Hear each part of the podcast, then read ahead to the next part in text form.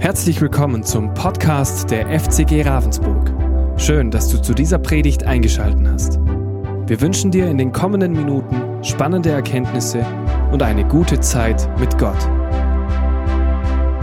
Bevor ich starten möchte, möchte ich dich, euch, die ihr hier seid im Livestream, einfach mal fragen, welche Erwartungen hast du heute eigentlich an Gott? Hast du überhaupt eine Erwartung mit in den Gottesdienst gebracht? Manchmal passiert das Leben einfach über uns und wir machen uns gar keine Gedanken oder haben gar keine Erwartungen.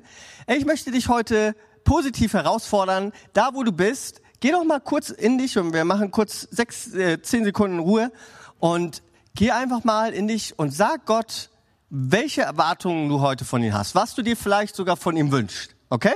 Einfach mal, was erwartest du dir heute in diesem Gottesdienst, dass Gott dir tut? Ob du ihn kennst oder nicht, vielleicht soll er dir das erste Mal begegnen, vielleicht soll er dich heilen, vielleicht soll er dir etwas Besonderes sagen, was auch immer. Hey, komm doch einfach mal jetzt in diesen zehn Sekunden zu Gott und sag ihm, was du äh, von ihm erwartest.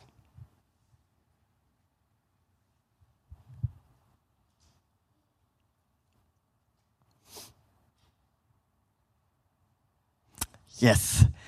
So, wir sind ja in den 21 Tagen des Gebets gerade. Wir machen das jetzt zweimal im Jahr. Einmal haben wir es letztes Jahr angefangen, am Anfang und gegen nach den Sommerferien im Jahr. Wir wollen einfach uns als Gemeinde zusammentun, alle nochmal aufrufen, dass wir uns gemeinsam in Gebet für, wir treffen uns sonst auch wöchentlich, gibt es viele richtig gute Gebetsveranstaltungen und für diese Zeit wollen wir uns aber im Fasten und Gebet nochmal zusammentun, um Gott gemeinsam als Gemeinde für bestimmte Punkte zu erstürmen im Gebet quasi. Und und wir haben dieses Jahr für 2022 eine Vision, die wir letztes Jahr auch groß gemacht haben. Da könnt ihr den Gottesdienst, der ist komplett noch auf YouTube, könnt ihr euch gerne noch anhören, falls ihr nicht da wart, geteilt, welche Vision, welchen Traum für das Jahr haben, dass Gott unsere Strahlkraft verstärkt. Und in diesem Sinne wollen wir auch beten, dass Gott uns mehr und mehr in seine Gegenwart führt und uns hilft, Menschen zu Nachfolgern von Jesus zu werden. Und dafür, für dieses Gebetsheft, das liegt auch überall aus oder ist jetzt weg. Gut, wir sind auch schon im 14. Tag. Äh, es gibt es auch digital auf unserer Homepage. Und da könnt ihr einfach mal nachgucken und gerne mitmachen und noch mit einstarten in die letzte Woche. Wir treffen uns auch immer montags und freitags früh ab 6.30 Uhr bis 7.30 Uhr und mittwochs von 19 Uhr bis 20 Uhr. Der Altersdurchschnitt ist so krass rapide gesunken. Ich ermutige auch alle Eltern nochmal zu kommen. Ja, der Altersdurchschnitt liegt gerade bei 20. Ist ja ein Unding, oder? Äh, von daher kommt. Es ist eine richtig gute Zeit. Ähm, ja, genau. Die Älteren sind da auch mehr wach eigentlich, ja. Also kommt einfach dazu. Es ist wirklich richtig, richtig gut. Oder wenn du nicht kommen kannst, mach von zu Hause mit. Dieses Heft führt einen Tag für Tag richtig gut durch und zeigt, wofür wir gemeinsam beten wollen. Und das machen wir anhand von dem Missionsbefehl, den wir Matthäus 28 ab Vers 19 lesen oder ab Vers 18 viel mehr. Und ich möchte das heute einmal für euch vorlesen, weil wir da drin drei Predigten machen und wir sind heute in der zweiten Predigt. Ich lese euch das einmal nochmal vor. Matthäus 28, Vers 18 bis 20. Dort steht Folgendes, sagt hier Jesus kurz bevor er in den Himmel fährt zu seinen Jüngern als Auftrag, zu seinen elf Jüngern, die damals noch da waren. Dort sagt er, mir ist alle Vollmacht gegeben im Himmel und auf Erden. Geht nun hin und macht alle Nationen zu Jüngern und tauft sie auf den Namen des Vaters und des Sohnes und des Heiligen Geistes und lehrt sie alles zu halten, was ich euch geboten habe. Und siehe, ich bin bei euch alle Tage bis zur Vollendung des Zeitalters. Für alle, die mich kennen, ähm, hier liegt äh, diesmal ein Skript, wundert euch nicht, ja. Ich mache immer ein Skript, ja. Ich habe nur meistens keins dabei. Ich habe alles im Kopf, aber heute sind es mehrere Bibelverse, wo ich nicht verwirrt sein möchte am Ende. Und deswegen habe ich hier was mitgebracht. Denn ich glaube, dieses Thema, das wir heute haben, verlangt einige Bibelstellen, die ich mit euch angucken möchte. Bei einigen ist es wahrscheinlich ein neues Fundament, das gelegt wird. Bei einigen anderen eine Erfrischung über das, was man schon weiß und nochmal ein tieferes reinführen. Mir hat es in der Vorbereitung auch echt nochmal in vielen verschiedenen Dimensionen die Augen geöffnet. Und heute Letzte Woche haben wir uns angeschaut, macht zu Jüngern alle Nationen, geht hin. Da habe ich gesagt, dass Jünger ähm, was, was Jünger überhaupt sind, das habe ich erklärt. Also Jünger ist ein Nachfolger, ein Lernender von Jesus und ahmt ihm am Ende nach. Man möchte ähnlicher werden, wie er auf dieser Welt vorgelebt hat. Und zuerst müssen wir selbst zu Jüngern werden. Und das ist ein Lebensprozess, um dann Menschen zu begegnen. Ich habe auch gesagt, hey, denk mal drüber nach, die einzige oder eine erneute Begegnung Gottes bist wahrscheinlich du. Ja, denn wir tragen Gottes Persönlichkeit, so wie wir leben, äh, begegnen sie auch Gott, weil wir sind ja seine Nachahmer. Und wenn wir gerade eine Person auf der Straße irgendwie anmachen oder beleidigen oder anhupen, penetrant, ja, oder was auch immer, dann sind sie gerade die Begegnung, die sie mit Jesus haben, weil du sein Nachfolger bist, wenn du an ihn glaubst. Und da sollten wir uns selbst herausfordern und sagen, hey, wie möchte, denke ich, dass Jesus mir begegnet und wie möchte ich anderen Menschen wie Jesus begegnen, selbst wenn es mich herausfordert im Glauben. Ich möchte anderen vorleben, was es heißt, ein Jünger zu sein. Und heute haben wir daraufhin diesen Vers in ähm, 19b. Dort steht, und das ist unser Hauptvers, also heute, und tauft sie auf den Namen des Vaters und des Sohnes und des Heiligen Geistes. Ist eine äh, ziemlich blöde Übersetzung, aber Elberfelder, ja, was soll man machen? Nein, eigentlich ist sie immer gut, aber in diesem Fall, sie hat eine Fußnote da eigentlich dran, weil wir Menschen manchmal übersetzen die Dinge, weil wir Menschen so gewohnt sind und manche das schwierig fänden, wenn plötzlich was anderes dasteht. Das ist tatsächlich so. Aber im Griechischen ist hier kein und davor, ja, und tauft sie, sondern hier steht, macht zu Jüngern, in dem, ja, ist das, könnte man am besten im Deutschen übersetzen. Das steht nicht in dem, aber das sind so Zeitformen, ist auch egal. Die implizieren, dass da steht, macht zu Jüngern, indem ihr sie tauft und indem ihr sie lehrt. Das heißt, zwei dieser nachfolgenden Zeichen, wie ein Jünger gemacht wird, quasi ein Lernender, ein Schüler, ein Nachahmer Jesus, ist zum einen, dass er getauft wird und zum anderen, dass er ein Lehrender wird von den Dingen, die Jesus uns geboten hat. Ja? So, und wir gucken uns heute also diesen ersten Teil davon an, was es heißt, ein Jünger gemacht zu werden oder wie wir Jünger, Nachfolger Jesus Christus machen können. Tauft sie, Baptizo heißt es, also hineintauchen in den Namen des Vaters und des Sohnes und des Heiligen Geistes. Und wenn ich das so höre, hineingetaucht zu werden in etwas, da fällt mir eine Geschichte aus meiner Kindheit ein. Ich bin, ich komme aus einer sehr charismatischen Gemeinde, ja. Das heißt, da, wo das äh, Wirken des Geistes sehr äh, viel Freiraum gegeben wurde, einfach. Damals in Schneverdingen, ähm, war, kennt jemand die Gemeinde Schneverdingen? Nein? Oh, nicht schlimm, ist ja auch eine kleine Gemeinde gewesen. Ähm, und da bin ich mit, da haben meine Eltern zum Glauben gefunden und ich war da circa sieben Jahre alt. Und wir hatten wirklich alles, ja. Wir hatten so richtig, wir hatten Zungenrede, prophetisches Wort, wir hatten Flaggentänzer, Schofarhörner, wir hatten sogar Leute, die sich wie Judo-Kämpfer, warum auch immer, angezogen haben, um da Bewegung zu machen. Ja, jeden so wie er möchte, ne? Und, ähm, ich, äh, und wir hatten immer wieder Leute, die so sehr mit der Gottes Berührung erfüllt wurden, dass es sie quasi von den Latschen gehauen hat. Und dann hatten wir so Fänger, die haben die Leute immer aufgefangen, ja, und dann hingelegt vorne. Und dann, wir hatten so richtig schöne glitzernde blaue Kuscheldecken. Ja, kennt die noch jemand? Niemand? Bin ich der Einzige, der diese Decken kennt? Gut, whatever.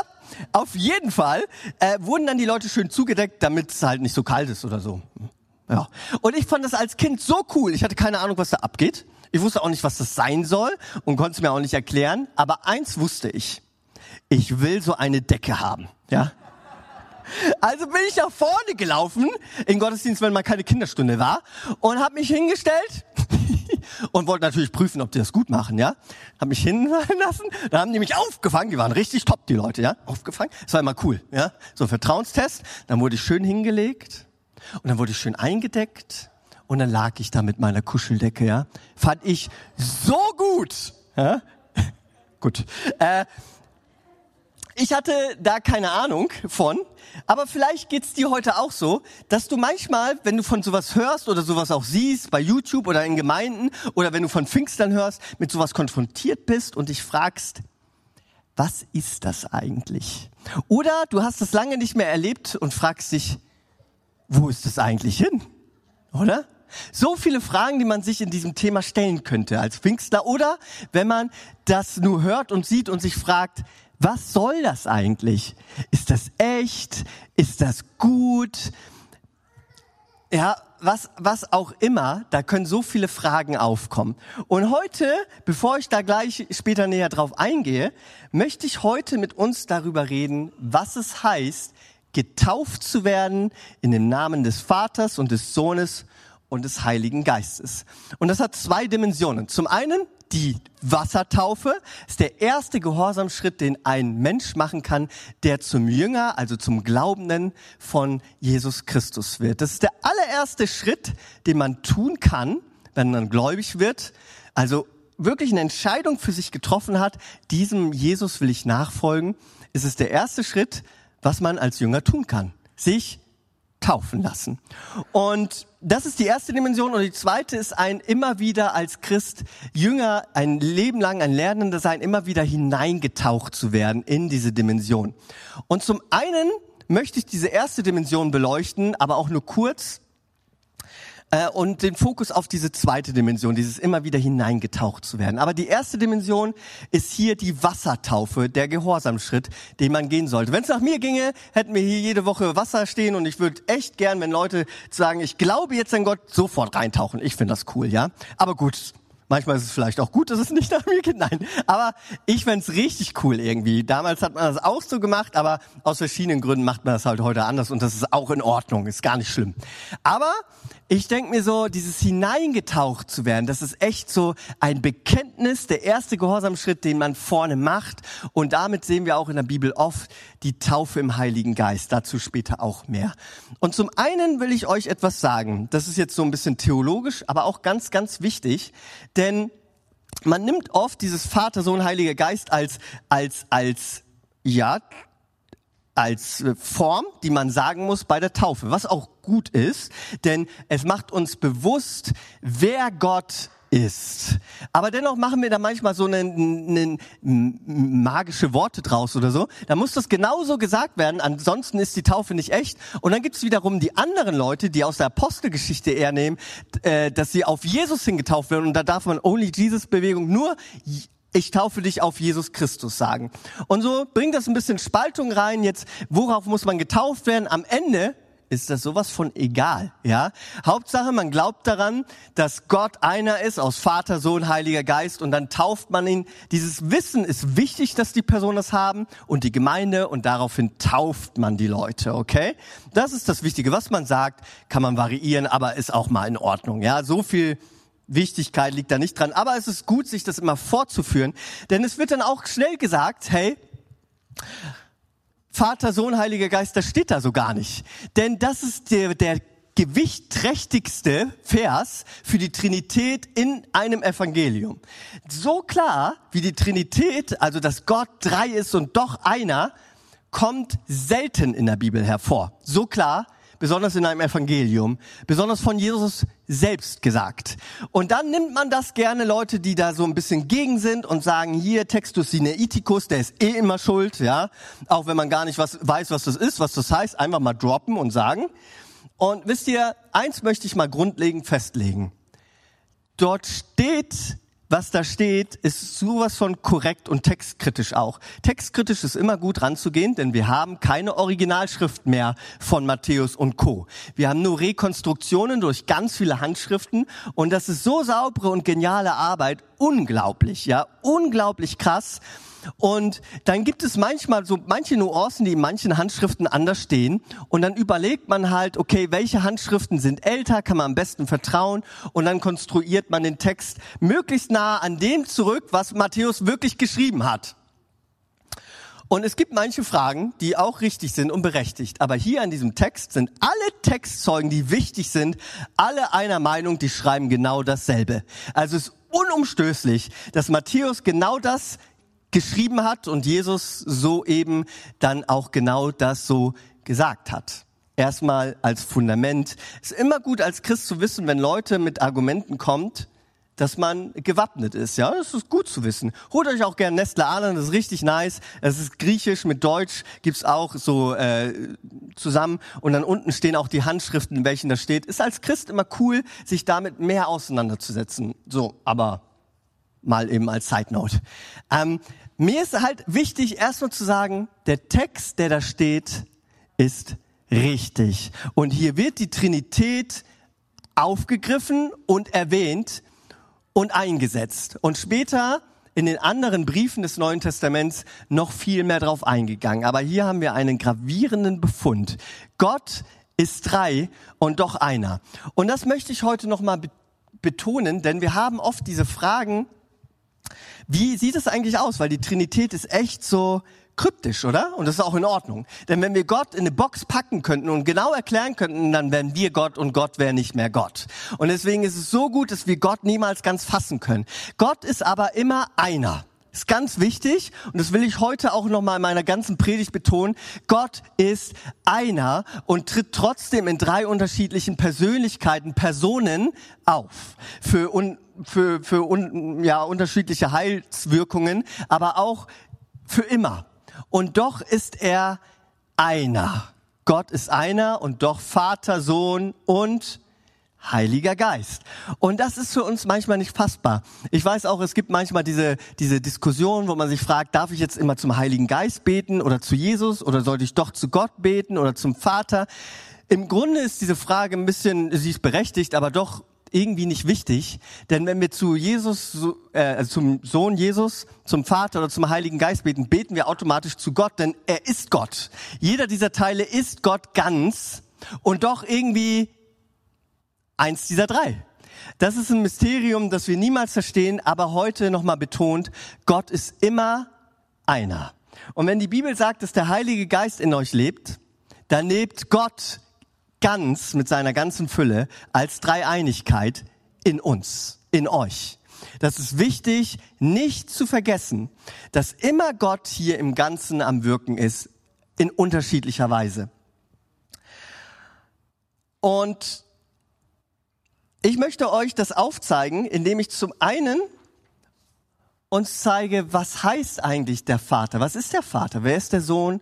Und wer ist der Heilige Geist. Und dass wir uns das dann in der Schrift angucken. Zum einen gibt es den Vater, das ist der, der auch schon lange überliefert wurde, auch im Alten Testament immer der Fokus darauf war. Das ist der, der auf uns wartet, der Gemeinschaft mit uns haben möchte. Der Vater, der uns liebt, der uns geschaffen hat, der da ist mit ausgestreckten Armen und möchte, dass wir ihm nahe sind, aber ihm nicht nahe kommen können durch die Sünde, die wir getan haben. Und da kommt Gott wiederum als Sohn ins Spiel, kommt auf die Erde als Sohn, um sich in Menschengestalt zu geben, am Kreuz zu sterben, um uns vorzuleben, was es heißt, in so einer gefallenen Welt zu leben und trotzdem dem Vater treu zu sein, um dann den Weg frei zu machen in seine Gegenwart, dem Vater.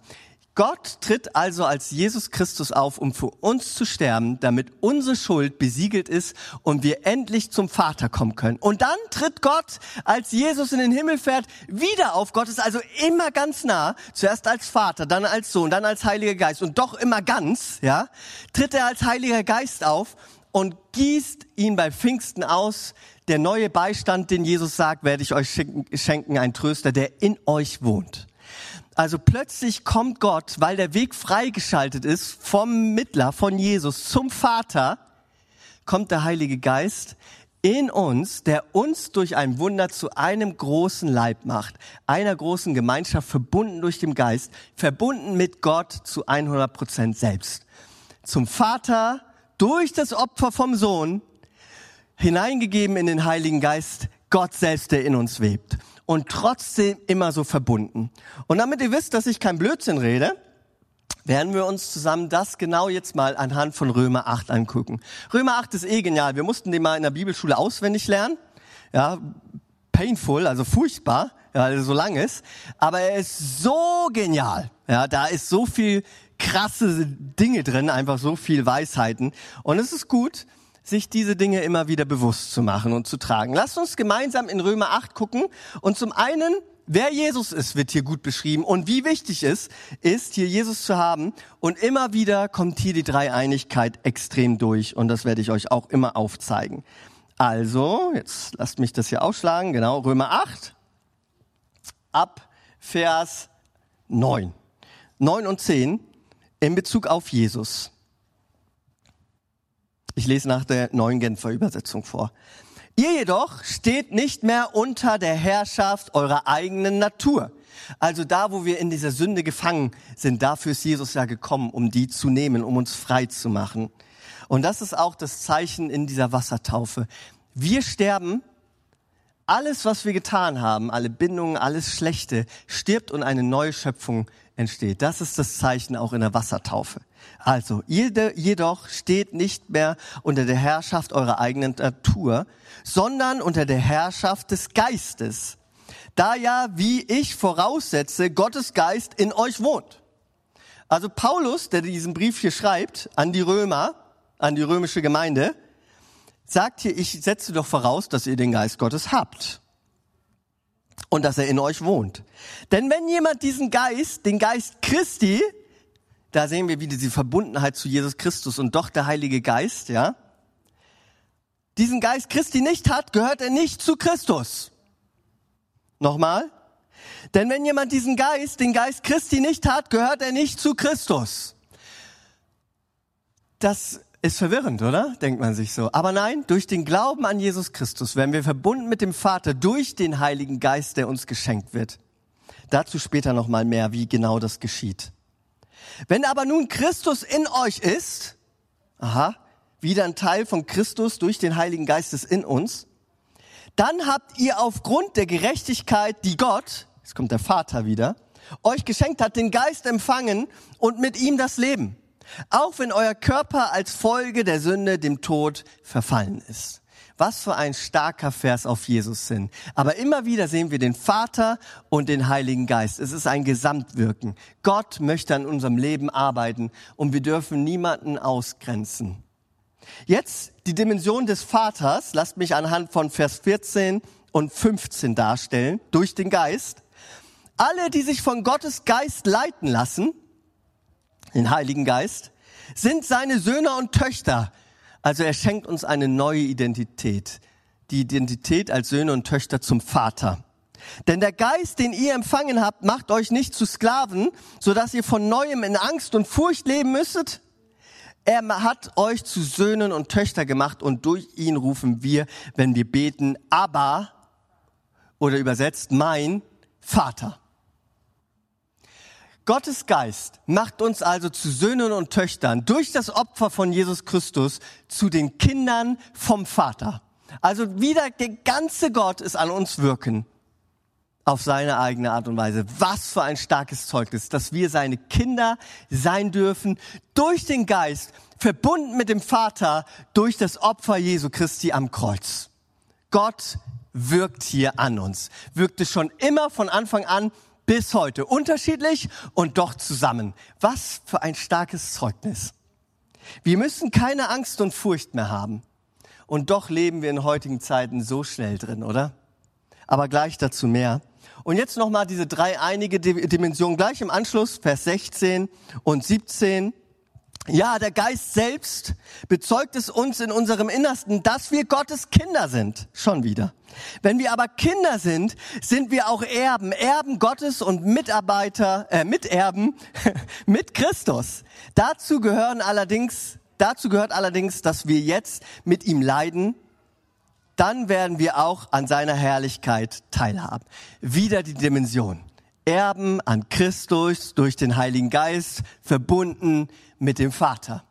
Und dieses Zeugnis vom Heiligen Geist heute, der unter uns wirken möchte, dem müssen wir Raum geben dem müssen wir mehr und mehr wieder Raum geben, dem Heiligen Geist, hineingetaucht zu werden in etwas Unbekanntes, in etwas so Geniales, in Gott selbst. So lange durch die Kirchengeschichte hindurch wurde immer wieder der Heilige Geist ausgeklammert. Und wir sehen immer wieder große Erweckungsbewegungen dadurch, dass der Heilige Geist zurückentdeckt wurde. Gott lässt sich nicht ausklammern, noch nicht mal ein Teil von ihm. Gott ist der Heilige Geist. Gott ist der Sohn, Jesus. Gott ist der Vater. Und doch einer. Ich weiß noch, als ich damals angefangen habe, mit fünf Jahren oder sechs oder wie alt ich auch immer da war, zu schwimmen zu lernen, bin ich raus im Freibad, äh, im Hallenbad auf eine großen Schaumstoffente und unter mir dieses tiefe Wasser. Und ich bin dann reingeplumpst ins Wasser und wirklich fast untergegangen. Hab mich dann Menschen rum, die fast mit in den Tod gezogen quasi, ja.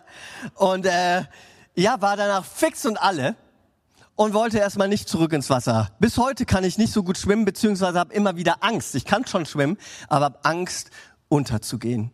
Und ich kann mir vorstellen, dass das bei manchen auf unterschiedliche Art und Weise ganz ähnlich mit der Taufe sein kann. Man wird getauft und dann ist man ja Christ, sei es man ist als Säugling getauft für sich, dann ist okay, ich bin Christ, ich muss auch nichts mehr tun irgendwie.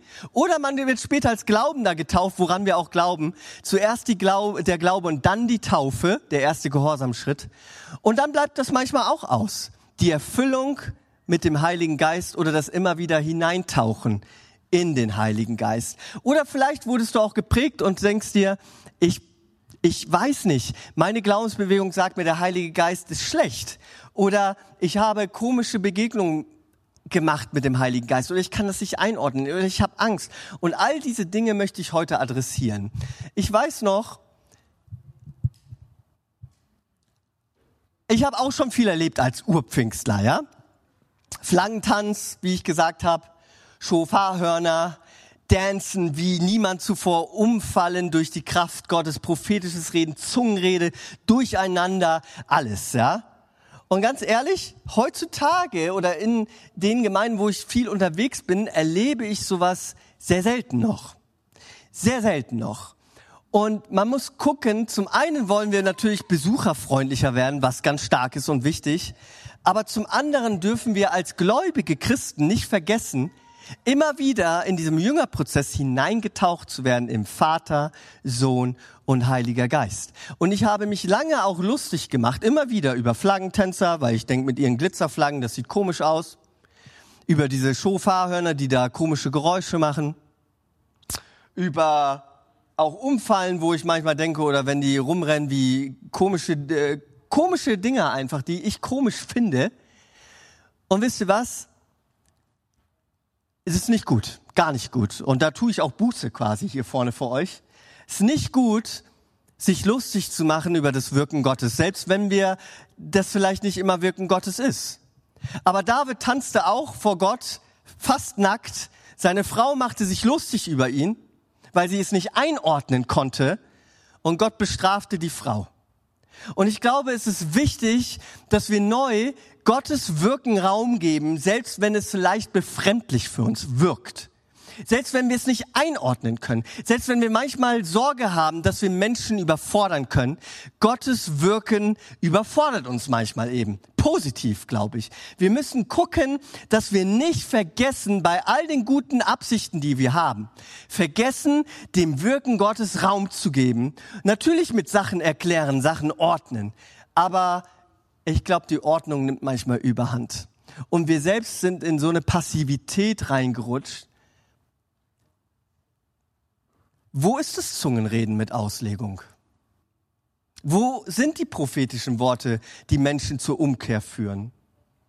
Wo sind diese Freiheiten in der Freude, Lachen im Geist, Weinen, weil Gott uns heilt? Wo sind all diese Zeichen und Wunder? die der Geist Gottes wirkt. Da fordere ich uns als Christen, uns als Gemeinde Ravensburg heute positiv heraus. Wo ist das? Aber ich lasse uns natürlich nicht dadurch stehen, wo ist das, sondern möchte uns reinführen in die Erklärung, wie werden wir zum ersten Mal getauft im Heiligen Geist und wie immer wieder neu. Lasst mich eine Stelle aus der Apostelgeschichte nehmen. Das ist ein Erlebnisbericht der ersten Christen. Und hier wird ein Erlebnis von Paulus beschrieben, wie er zu Menschen kam, die nur auf Johannes hingetauft wurden. Das erkläre ich jetzt nicht, ist nicht so wichtig, äh, es würde den Rahmen springen. Und tauft diese Menschen neu auf Jesus. Und ich möchte euch das einmal vorlesen. In der Apostelgeschichte 19, ab Vers 1b und 2 und Vers 5 und 6. Ich lasse ein bisschen was aus, weil es einfach jetzt nicht so äh, wichtig ist. Ihr könnt es aber gern zu Hause nachlesen. Dort traf er auf eine Gruppe von Jüngern, die seine Aufmerksamkeit auf sich zogen, also Paulus Aufmerksamkeit. Habt ihr den Heiligen Geist empfangen? Als ihr zum Glauben gekommen seid, fragte er sie. Den Heiligen Geist empfangen? entgegneten sie. Wir haben nicht einmal gehört, dass es den Heiligen Geist, dass er schon gekommen ist. Und jetzt erklärt er ihnen das, der Paulus, und dann in Vers 5. Als sie das hörten, ließen sich auf den Namen von Jesus, dem Herrn, taufen Und als Paulus ihnen die Hände auflegte, kam der Heilige Geist auf sie herab und sie redeten in geistgewirkten Sprachen und machten prophetische Aussagen. Zum einen ist die Taufe etwas, die Taufe, die Wassertaufe und dann ein Gebet. Verbunden, wir werden gläubig an Jesus und strecken uns nach dem Heiligen Geist auf. Da sind wir gleich drin, wie empfangen wir den Heiligen Geist? Zum einen durch Gebet und zum anderen durch Glaube. Lasst mich euch noch mal zwei Bibelverse mitgeben, damit ihr einfach ein gutes Fundament dazu habt, was ich gleich sagen werde. Und zwar steht im Galater 3, Vers 5 zum Glauben, sagt Paulus hier an die galatische Gemeinde, die sehr versuchte, selbst die Kraft zu haben, um Gottes Wirken heraufzubeschwören quasi. Und dort schreibt Paulus rein, und er war nicht so glücklich über sie, und sagt, überlegt doch einmal, wieso gibt Gott euch seinen Geist? also sich selbst. Wieso lässt er Wunder bei euch geschehen? Tut er das, weil die Vorschriften des Gesetzes befolgt werden? Nein. Das ist eine rhetorische Frage. Oder tut er es, weil ihr die Botschaft glaubt? Das Evangelium glaubt an Jesus Christus wieder die Dreieinigkeit, die euch verkündigt wurde. Durch Glaube an Jesus Christus und durch Glaube an den Heiligen Geist können wir Gottes Wirken, Gott selbst durch den Glauben an Gott empfangen. Und zum anderen durch Gebet. Lukas 11, Vers 13, das sagt Jesus hier. Wenn also ihr, die ihr noch böse seid, das nötige Verständnis habt, um euren Kindern gute Dinge zu geben, wie viel mehr wird dann der Vater im Himmel denen den Heiligen Geist geben, die darum bitten? Wieder die Dreieinigkeit. So krass, oder? Überall. Wie viel mehr wird unser guter Vater im Himmel uns den Heiligen Geist geben, vor dem wir uns manchmal vielleicht fürchten, dass er uns was Komisches gibt, weil wir ihn nicht kennen? Wie viel mehr wird er uns den guten Heiligen Geist geben, dem wir ihm darum bitten? Gott selbst in uns. Durch Glaube also und durch Gebet. Ich möchte euch jetzt noch einen letzten Vers, und es waren viele heute, aber sehr wichtige Verse, vorlesen, was ich mir als Gemeinde für uns wünsche im Jahr 2022. Der Druck nimmt zu, ja. Die Furcht nimmt teilweise zu, Hoffnungslosigkeit, Trauer, viele Dinge, die uns beschäftigen gerade, viele Fragen, viel Unsicherheit. Ganz unterschiedliche Fragen beschäftigen uns gerade in alle Richtungen. Nur eine Frage beschäftigt uns meistens nicht. Wie werden wir voll Geistes werden? Wie lassen wir Gott in dieser Zeit mehr und mehr an unserem Herz und an unserer Gemeinde wirken? Und wie können wir unsere Außenstrahlkraft verstärken? Wie können wir mehr und mehr strahlen? Das möchte ich heute uns mehr mitgeben und uns fragen. Ihr habt sicher auch gehört, bald kommt das Gesetz für 3G in die Gemeinden hier in Baden-Württemberg. Und das löst wahrscheinlich unterschiedliche Fragen bei manchen Menschen auf. Unterschiedliche Stimmungen, unterschiedliche Dinge einfach. Aber eins möchte ich heute uns mitgeben. Vergisst nicht, für wen wir das alles machen und dass wir uns treffen dürfen. Auch wenn manche Hürden dazukommen, dürfen wir uns versammeln. Dürfen wir voll Geistes werden Lasst uns das niemals vergessen in solch schwierigen Zeiten. Und jetzt lese ich nämlich den Knallervers genau dazu vor. Und zwar steht er im Epheser 5, Vers 15 bis 20. Dort schreibt Paulus wieder einmal, nach der neuen Genfer Übersetzung lese ich euch das vor, schreibt er, Gebt also sorgfältig darauf acht, wie ihr lebt, auch heute wir Verhaltet euch nicht wie unverständige Leute, sondern verhaltet euch klug. Macht den bestmöglichen Gebrauch von eurer Zeit, gerade weil wir in einer schlimmen Zeit leben. Lasst uns auf unsere Zeit achten. Lasst es daher nicht an der nötigen Einsicht fehlen, sondern lernt zu verstehen, was der Herr von euch möchte. Und trinkt euch keinen Rausch an, denn übermäßiger Weingenuss führt zu zügellosem Verhalten. Man trinkt ja schnell mal viel Alkohol, wenn man Trauer hat und Kummer, gell? Macht es nicht. Lasst euch vielmehr vom Geist Gottes erfüllen. Wir können uns also erfüllen lassen vom Heiligen Geist. Und jetzt Vers 19 und 20. Ermutigt einander mit Psalmen, Lobgesängen und von Gottes Geist eingegebenen Lieder. Singt und jubelt aus tiefstem Herzen zur Ehre des Herrn und dankt Gott, dem Vater, immer und für alles im Namen Jesus Christus, unseren Herrn. Wieder die Dreieinigkeit erfüllt euch in diesen Zeiten viel mehr mit dem Heiligen Geist und nicht mit Trauer, nicht mit Hoffnungslosigkeit, nicht mit Alkohol, nicht mit Dingen, die uns kurzfristig irgendwie aufpushen oder so, sondern erfüllt euch in diesen Zeiten mit dem Heiligen Geist. Und lasst die Gottesdienste nicht säumen oder die Connect-Gruppen oder andere Dinge, wo wir zusammenkommen können, um uns gegenseitig erfüllt durch den Heiligen Geist, durch Glaube und durch Gebet zu ermutigen, durch Psalmen, durch Lobgesänge, durch Jubeln.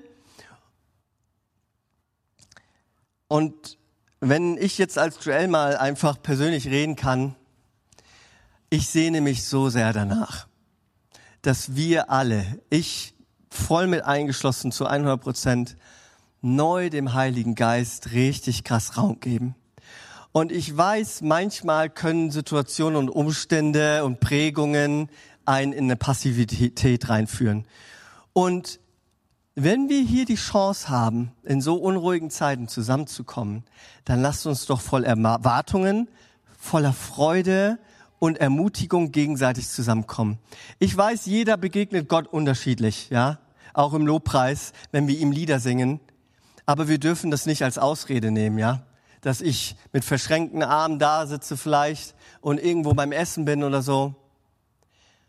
Lasst uns neu mit dem Heiligen Geist erfüllen. Lasst uns neu versuchen, uns selbst herauszufordern, Freude zu haben im Lobpreis Hey, Freude drückt sich meistens mit einem Lächeln aus. Ja, es geht meistens. Mit einem Lachen, mit einem Jubeln, selbst wenn es komisch ist, mit einem Tanzen, einem Klatschen, mit einem Händeheben, Flaggen, whatever. Nur lasst uns mutig sein.